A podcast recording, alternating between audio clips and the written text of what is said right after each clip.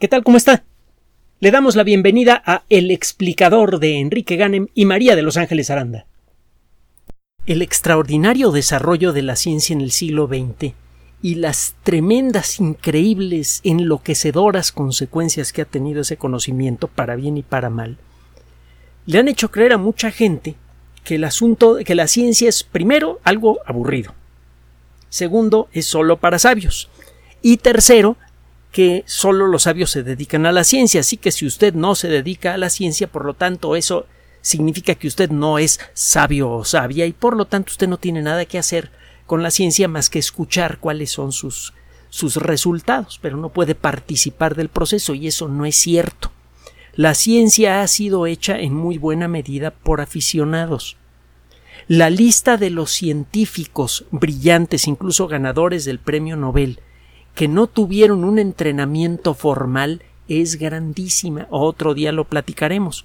Y si dejamos el estrecho ámbito del premio Nobel, que comenzó a ser entregado prácticamente a principios del siglo XX, y nos vamos a, la, época de, eh, a la época de Galileo, de Galileo para acá, vamos a encontrar que muchísimas personas han hecho contribuciones fabulosas a todos los campos del conocimiento, y estas personas en muchos casos eh, o no tenían estudios formales de ninguna especie o los estudios que tenían no tenían nada que ver con eh, aquello que los hicieron famosos. Ahí tiene usted el caso de Guillermo Herschel, que era músico y muy bueno, profesional, y se volvió astrónomo aficionado y llegó a desarrollar tal maestría que sus trabajos aún ahora siguen siendo considerados eh, eh, con gran veneración. Herschel es uno de los grandes padres de la astronomía moderna, sin haber estudiado astronomía. Eh, Darwin era teólogo. Era un desbalagado, un bueno para nada. Y después de muchos esfuerzos, su papá consiguió que estudiara teología. La ciencia le vino después.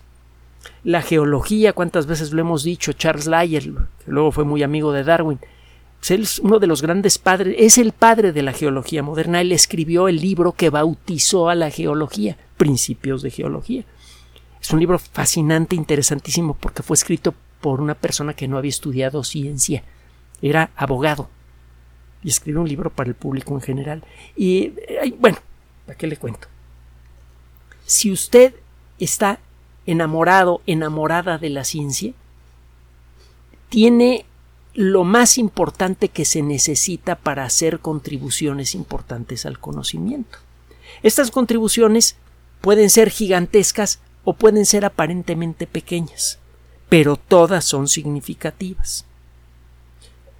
No hay forma de saber cuál es la relevancia de, de, de una partícula de conocimiento. A veces un pequeño hecho demostrable, una pequeña observación, una pequeña inspiración generada por un científico o por un aficionado a la ciencia, puede tener consecuencias espectaculares, interminables. La lista de, estas historias es también legión. Tiene usted el caso de la mecánica cuántica. Una serie de ideas locas, raras, que solamente parecían tener que ver con el terreno de la, de la filosofía y que se convirtieron en la base de eh, prácticamente eh, la riqueza de la sociedad moderna, ya una fracción altísima, ya se acerca al 50% del PIB mundial depende de la mecánica cuántica, que es una disciplina que se consideraba eh, abstrusa, inalcanzable, intelectualmente incomprensible y que realmente pues nada más servía para entretener eh, a intelectuales que no tenían ninguna aplicación práctica. Pues ahí tiene. Entonces, no hay forma de saber cuándo la contribución de un aficionado a alguna disciplina científica va a tener consecuencias. La lista de disciplinas científicas que pueden ser practicadas por aficionados es grandísima e incluye cosas hasta como la física de partículas y otras cosas más.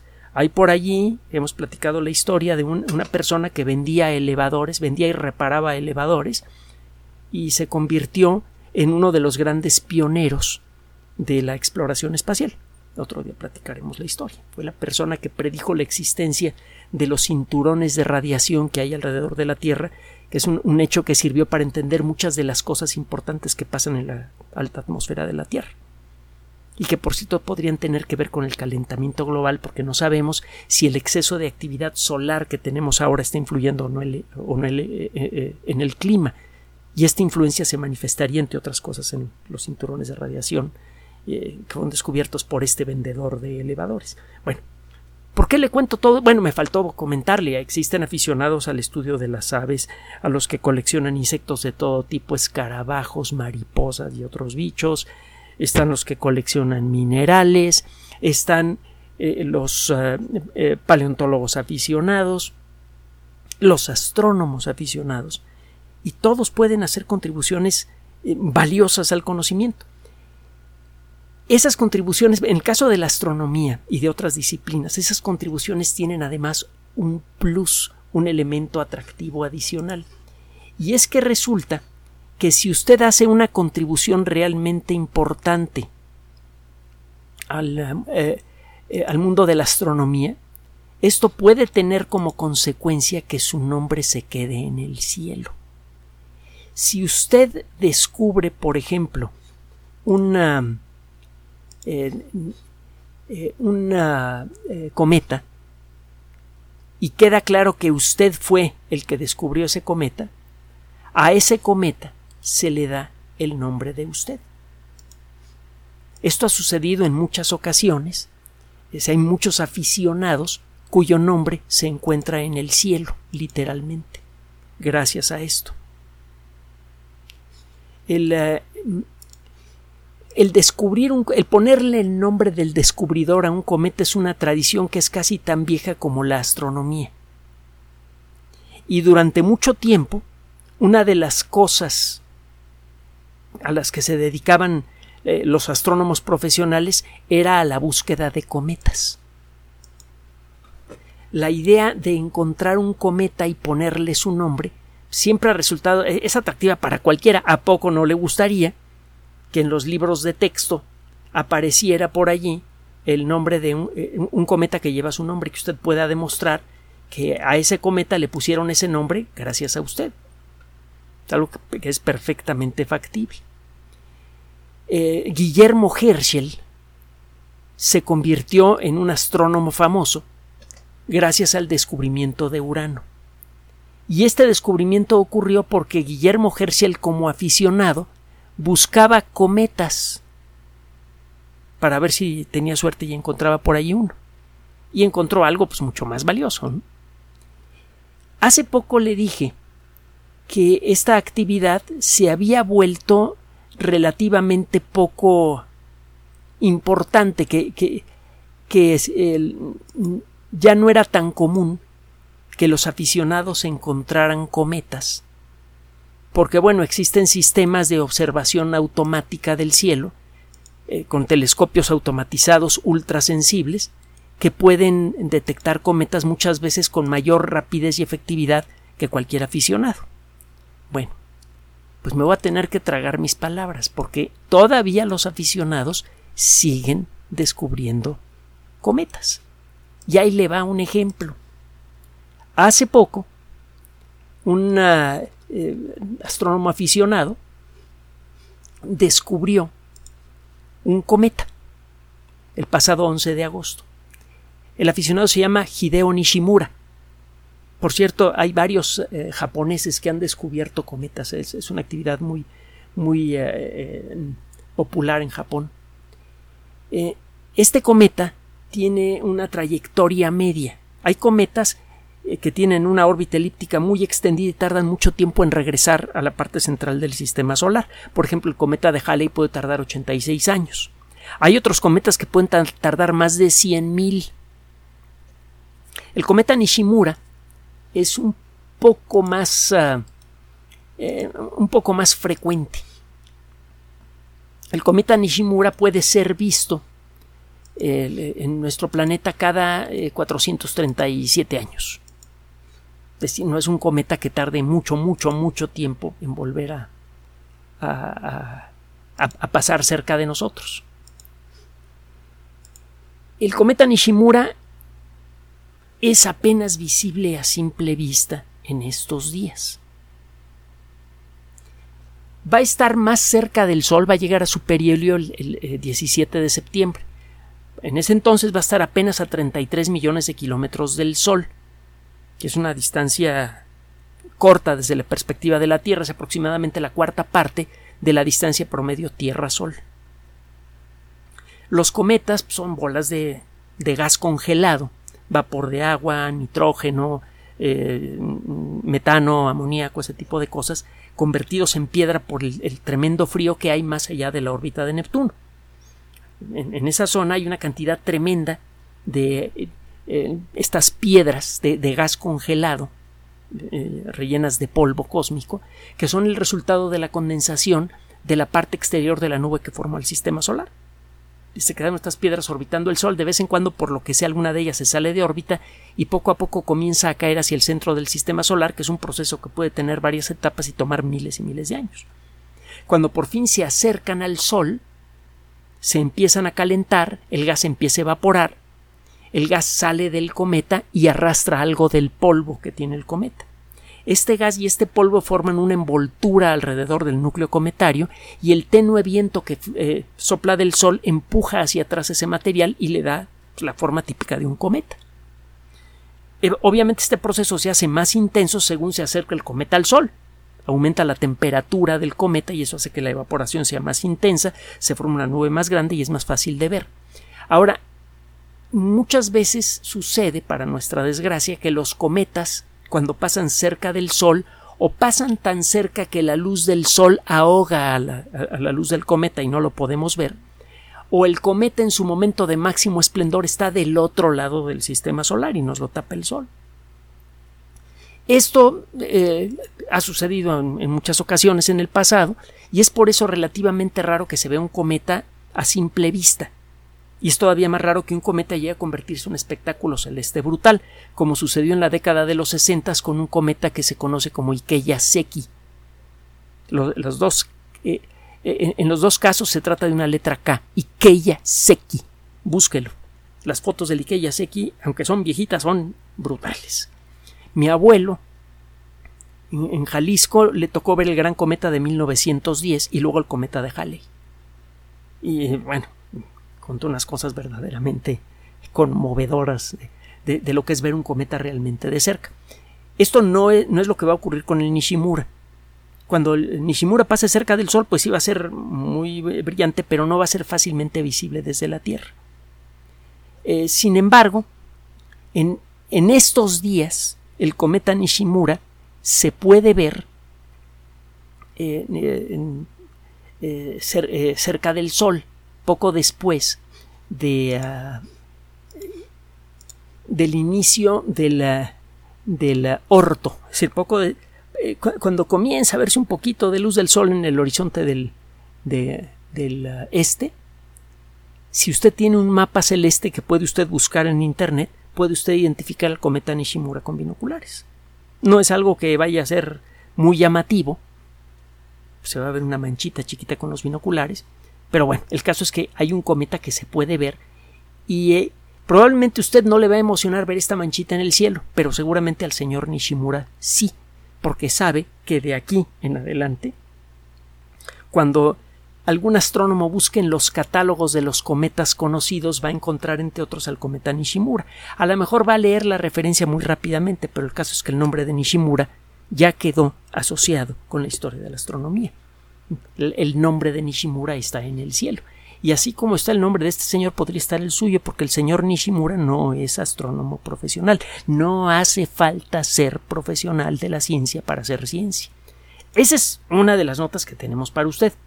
Va a encontrar información del cometa Nishimura en buenas fuentes, por ejemplo, en la revista Sky and Telescope, Cielo y Telescopio. Eran dos revistas, una se llamaba Cielo, otra se llamaba Telescopio, se unieron hace varias décadas, bastantes décadas, y ahora se llaman así. El término Sky and Telescope es muy apreciado en el mundo de la astronomía de aficionados y hasta los profesionales leen Sky and Telescope. Es una buena revista de astronomía. Uno aprende mucho de astronomía leyendo esta revista y otra que se llama Astronomy. Bueno, le doy la referencia por si quiere volverse astrónomo aficionado. Ahora, ya que estamos hablando de los eh, ah, y allí va a encontrar en Sky and Telescope o en Astronomy mapas celestes de qué es lo que se ve hacia el horizonte del este por estas fechas, justo a la salida del Sol. Si usted ve hacia Venus, que es esta estrellota grande que se ve por la mañana cerca del horizonte, y ve hacia la izquierda con un par de binoculares, usted podrá detectar al cometa todavía por estas fechas. A lo largo de los siguientes días el cometa va a moverse, va a cambiar de posición en el cielo y va, a ser más difícil de observar. Así que si quiere observar un cometa, pues de plano busque eh, el término cometa Nishimura mapa y le aparecerá un mapa celeste de cuál es la trayectoria del cometa Nishimura, que ahora se puede ver unos 90 minutos antes de la salida del Sol. Bueno, esa es una historia relacionada con eh, aficionados japoneses. Hay otra que es todavía más extraordinaria y que involucra a otros astrónomos japoneses. El observar Júpiter, el observar planetas, es una actividad muy común y, deliciosa. Un telescopio de aficionado, pues difícil, le va a enseñar a las estrellitas, pues como estrellitas, ¿no? Si usted ve una estrella al telescopio, pues lo único que va a ver son puntitos. El, aspecto de las estrellas no, no cambia eh, cuando los ve usted a través de un telescopio. Pero cuando usted ve un planeta a simple vista, lo que ve pues, es una estrella, por ejemplo Júpiter. Cuando ve a Júpiter, a Venus, a Saturno y ocasionalmente a Mercurio, que es mucho más difícil de ver al telescopio, el resultado es verdaderamente espectacular.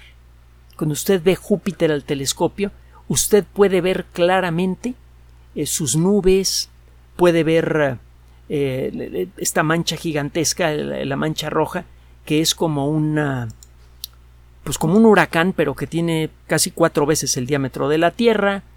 Eh, usted va a encontrar eh, en la superficie de Júpiter a veces unos disquitos oscuros que son las sombras de los satélites proyectadas sobre la superficie de las nubes de Júpiter. Es fascinante ver Júpiter con un telescopio de aficionados. Y es por eso que muchos aficionados continuamente están observándolo. Era cuestión de tiempo para que alguno de ellos acabara observando algo inesperado y realmente espectacular. Júpiter tiene un campo gravitatorio muy superior al de la Tierra y es por eso que su gravedad tiene un efecto muy importante en todo el sistema solar. Eh, eh, la forma exacta de la órbita de la Tierra es controlada parcialmente por Júpiter. Si desapareciera mañana Júpiter del sistema solar, las órbitas de todos los planetas se verían afectadas, incluso la Tierra probablemente podría dejar de volverse habitable, porque su órbita se volvería más elíptica y eso podría generar eh, un cambio climático eh, eh, extremo al que no podríamos sobrevivir. Así que qué bueno que Júpiter sigue ahí.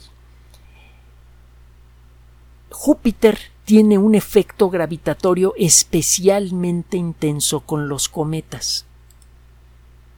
Los cometas son objetos que tienen una masa muy pequeña y por eso cualquier campo gravitatorio los puede zarandear con facilidad.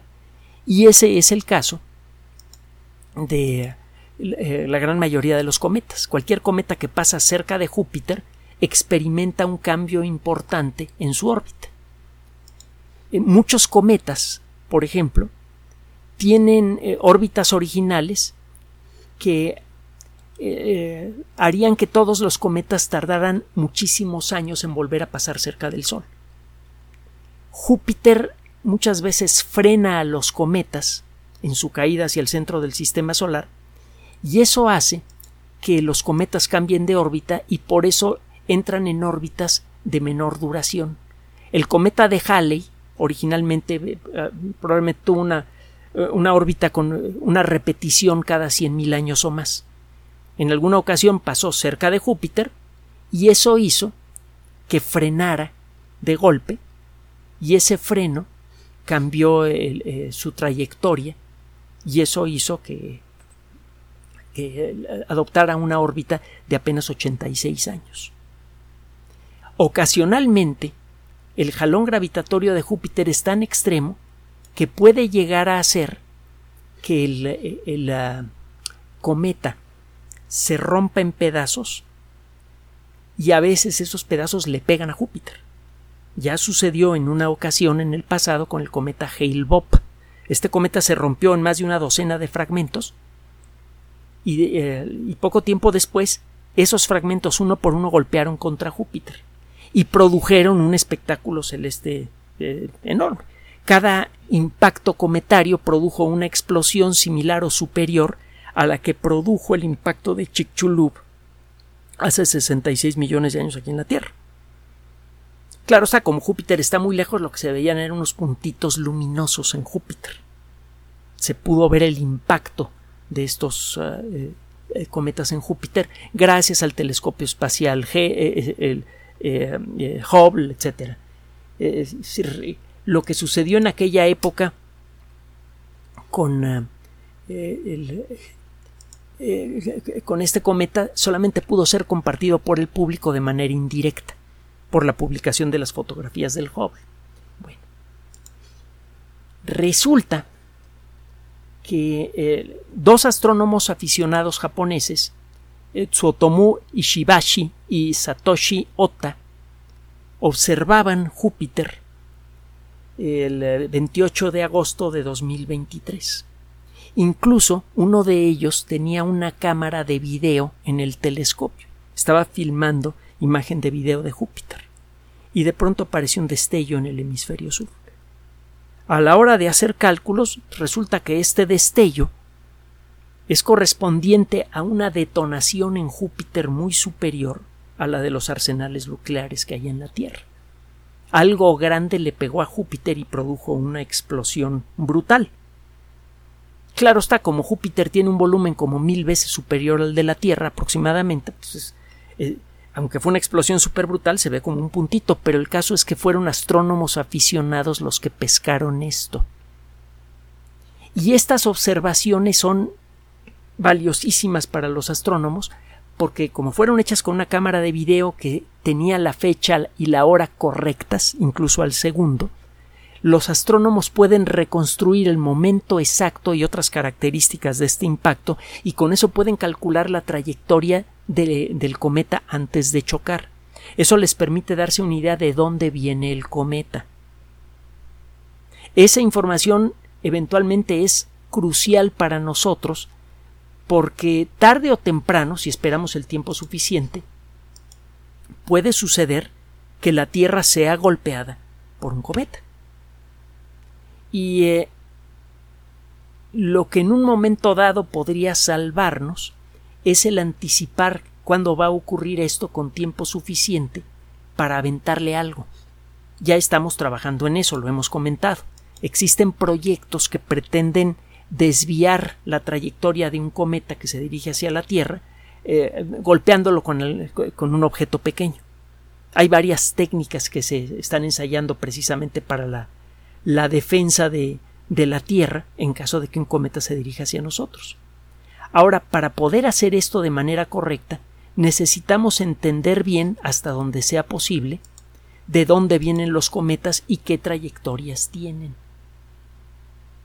Para esto tenemos que observar la mayor cantidad de cometas posible. También nos conviene estudiar con gran detalle qué es lo que sucede durante un impacto cometario. Eso nos permitirá también anticipar el, efecto real que tendría un cometa en caso de que nos pegue. Todo eso no lo podemos hacer aquí en la Tierra. Tendríamos que esperar a que nos pegue un cometa para saber qué es lo que nos puede hacer. Y eso no sería muy bueno que digamos. Afortunadamente tenemos a Júpiter. Como Júpiter atrae, eh, tiene un campo gravitatorio muy intenso, es más probable que le peguen cometas a Júpiter que a la Tierra. Y es por esto que este descubrimiento es tan valioso. Resulta que por accidente un grupo de astrónomos, una pareja de astrónomos aficionados, logró detectar un impacto y documentarlo con suficiente detalle como para que la información le sea útil a los astrónomos profesionales. lo que hicieron estos investigadores, bueno, lo que hicieron estos aficionados, realmente es darle a los profesionales información valiosa que sirve eventualmente para entender mejor la naturaleza de los cometas y también para aprender a defendernos de ellos en caso de que detectemos que uno viene hacia nosotros. Miren, entre otras cosas, lo que podemos aprender de, los, eh, de este tipo de estudios es cuál es la estructura de los cometas. Necesitamos conocer su estructura para saber cómo desviarlos. Si eh, queremos desviar un cometa pegándole con algo, bueno, pues el cometa tiene que ser lo suficientemente sólido como para soportar ese impacto sin, sin romperse. Si el cometa se rompe en muchos pedazos, bueno, pues esos pedazos van a conservar la misma velocidad y trayectoria que el objeto original. Y en lugar de que nos pegue un solo objeto grande, que sería bastante malo, nos pegaría un nos pegarían un montón de objetos más pequeños que producirían un daño mucho más extenso. Es peor una descarga de escopeta a corta distancia que, que una sola bala.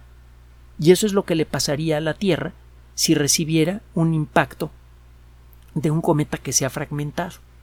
Entonces, antes de decidir si le vamos a pegar a un cometa eh, eh, con eh, un objeto grande y denso para tratar de desviarlo, pues tenemos que saber de qué están hechos. Y una forma muy clara de, ver cuál es la consistencia de los cometas es ver qué le pasa a un cometa cuando choca contra otro objeto. Eso nos puede dar la idea de qué, de qué es lo que ocurriría al pegarle a un cometa con, con, un objeto como el que estamos planeando utilizar para desviarlo, y eso eh, podría servir en un momento dado para mejorar o corregir los proyectos que existen en la actualidad para tratar de, de desviar cometas. Para finalizar, quiero insistir en algo que le dije al principio de esta cápsula. La astronomía de aficionado es una actividad seria, muy bonita, perfectamente accesible al gran público. No, necesita usted asos especiales para poder hacer alguna observación útil como aficionado. Hay mucha gente que ha hecho trabajos realmente valiosos en, en el mundo de la astronomía sin estudios previos. Todo lo que se necesita es tener ganas y ser un poquito metódico o metódica, según el caso se consigue usted un telescopio o se lo puede usted fabricar. Necesita usted un poco de paciencia, pero le queda muchas veces mejor que los telescopios comerciales. Con las eh, cámaras electrónicas modernas puede usted registrar cosas que antes eran imposibles de conseguir incluso con telescopios profesionales. Y existen muchos grupos de aficionados que se coordinan a través del Internet. Usted puede formar parte de una comunidad internacional que se dedique en forma práctica sistemática y además muy útil a la observación del cielo. No se quede con las ganas. La ciencia es muy bonita y no tiene usted necesariamente que pasar por una licenciatura, una maestría y un doctorado para poder hacer algo de ciencia. Todo lo que necesita es un poco de amor por la naturaleza, de amor por el conocimiento y algo de trabajo sistemático. Haga suya la ciencia, haga suyo el cielo entre a la astronomía de aficionados y deje su nombre entre las estrellas. Gracias por su atención. Además de nuestro sitio electrónico www.alexplicador.net, por sugerencia suya tenemos abierto un espacio en Patreon, el explicador Enrique Ganem, y en PayPal, el explicador patrocinio por los que gracias a su apoyo sostenemos este espacio. Puede usted descargar gratuitamente estos audios en formato MP3 en Spotify y en iTunes como El Explicador sitio oficial y en SoundCloud como El Explicador y con formato de video en YouTube en El Explicador sitio oficial. Recuerde nuestras redes sociales de siempre, Twitter Enrique-Ganem y en Facebook Enrique Ganem sitio oficial, El Explicador y los grupos que usted ya conoce.